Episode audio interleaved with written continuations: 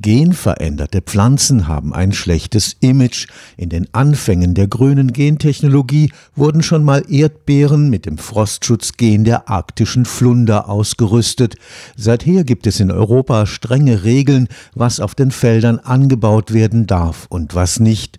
Das Negativ-Image hat dazu beigetragen, dass eine wissenschaftliche Revolution in der Molekularbiologie mit einem vielversprechenden Potenzial für die Pflanzenzüchtung kaum öffentliche Beachtung fand.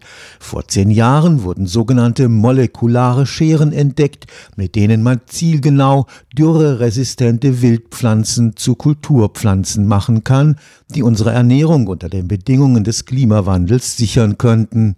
Und dies ohne dass dafür artfremde Gene in die Pflanzen eingebracht werden müssten.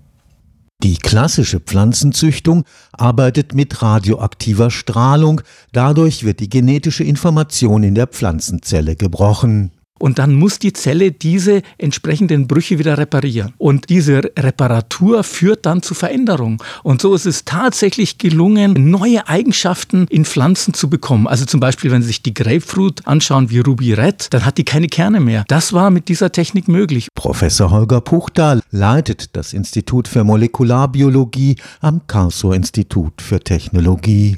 Die molekulare Schere ist eine präzisere Alternative zur traditionellen Züchtungsmethode mit radioaktiver Bestrahlung. Weil wir die Schere so programmieren können, dass wir tatsächlich sagen, bitte schneid da. Radioaktive Strahlung hat die Eigenschaft, dass es Tausende, Zehntausende von Veränderungen gleichzeitig in der Zelle induziert und wir wissen gar nicht wo und wir müssen dann Tausende und Abertausende von Pflanzen anschauen um eine gute Eigenschaft zu bekommen.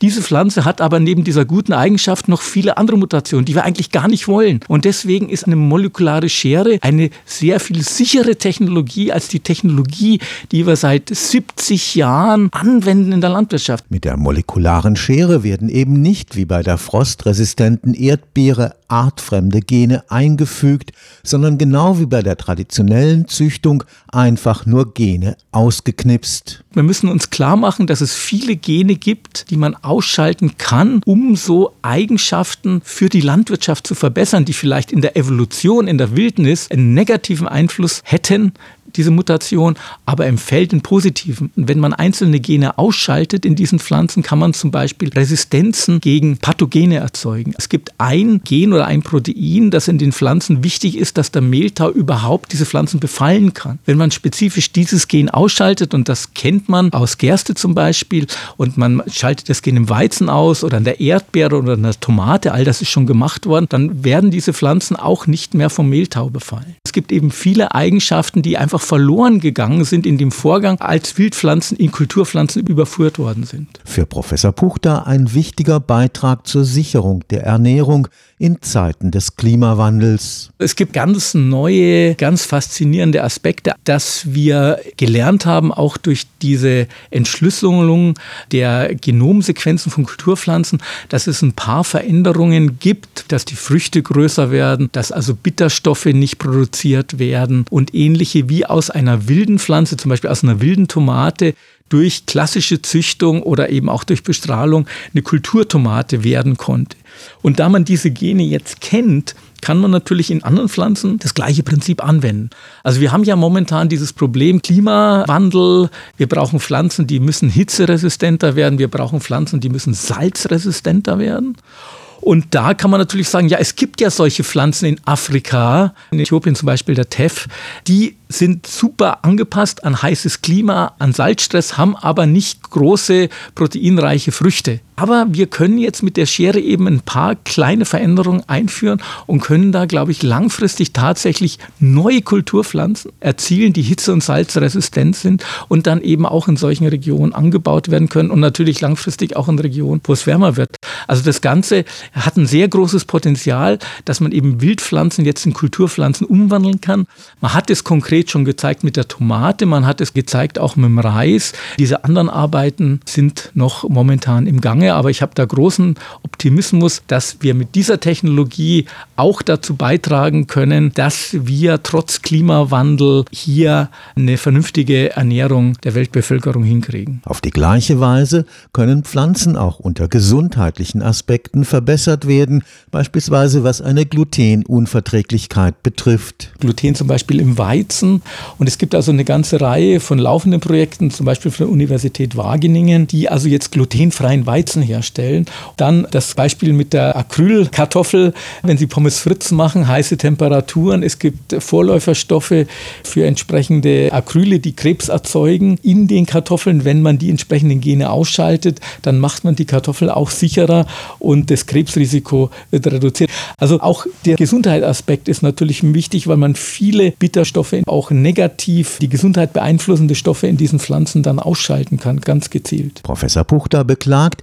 dass die mit molekularen Scheren hergestellten Pflanzen in Europa mit transgenen Pflanzen gleichgestellt werden, obwohl sie sich in nichts von traditionell gezüchteten unterscheiden. Wir haben hier eine Entwicklung, die schon in vielen Ländern weitergegangen ist. Wenn Sie sich Nordamerika anschauen, Kanada, die USA, Mexiko, Südamerika, Brasilien, Argentinien. In letzter Zeit haben auch China und Japan entsprechend die Pflanzen, die mit molekularen Scheren hergestellt werden, als vergleichbar zu natürlich mutierten Pflanzen eingestuft. Es bleibt also außer Neuseeland nur die Europäische Union, wo aufgrund der aktuellen Gesetzgebung und eines entsprechenden Richterspruchs des Europäischen Gerichtshofs diese Pflanzen eingestuft werden wie klassische transgene Pflanzen, die fremde Gene enthalten.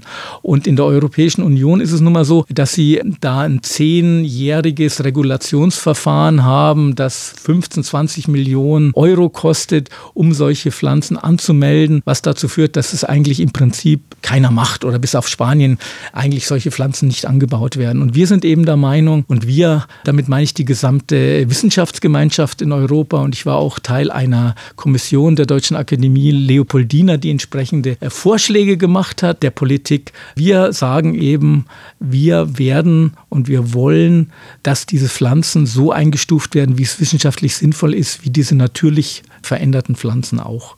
Also vom wissenschaftlichen Standpunkt ist die Situation für uns sehr eindeutig. Wir können aufgrund unserer langjährigen Erfahrung mit diesen molekularen Scheren, ich selber arbeite ja schon 30 Jahre damit, auch sagen, dass wir kein erhöhtes Risiko sehen. Sie müssen sich vorstellen, diese klassische Züchtung, wo wir eben jetzt auch radioaktive Strahlung anwenden, da haben wir sehr viel mehr Mutationen, von denen wir gar nicht wissen, was sie eigentlich machen im Vergleich zu dieser molekularen Schere sie ist eigentlich sicherer als diese Methoden. Und deswegen sind wir der festen Überzeugung, dass wir hier tatsächlich den Weg auch in der Europäischen Union gehen sollten, wie im Rest der Welt. Und im Prinzip auch den europäischen Bauern ermöglichen sollten, besser zu reagieren auf die Klimaerwärmung, weniger Pestizide einzusetzen, weil wir können ja Pflanzen herstellen, wie zum Beispiel jetzt die Geschichte mit dem Mehltau. Da brauchen wir keine Pestizide mehr, wenn diese Pflanzen resistent sind. Und für mich ist es nicht so richtig einsichtig, warum denn wenn wir hier all diese Vorteile haben, wir nur in Europa hier einen Sonderweg gehen sollen.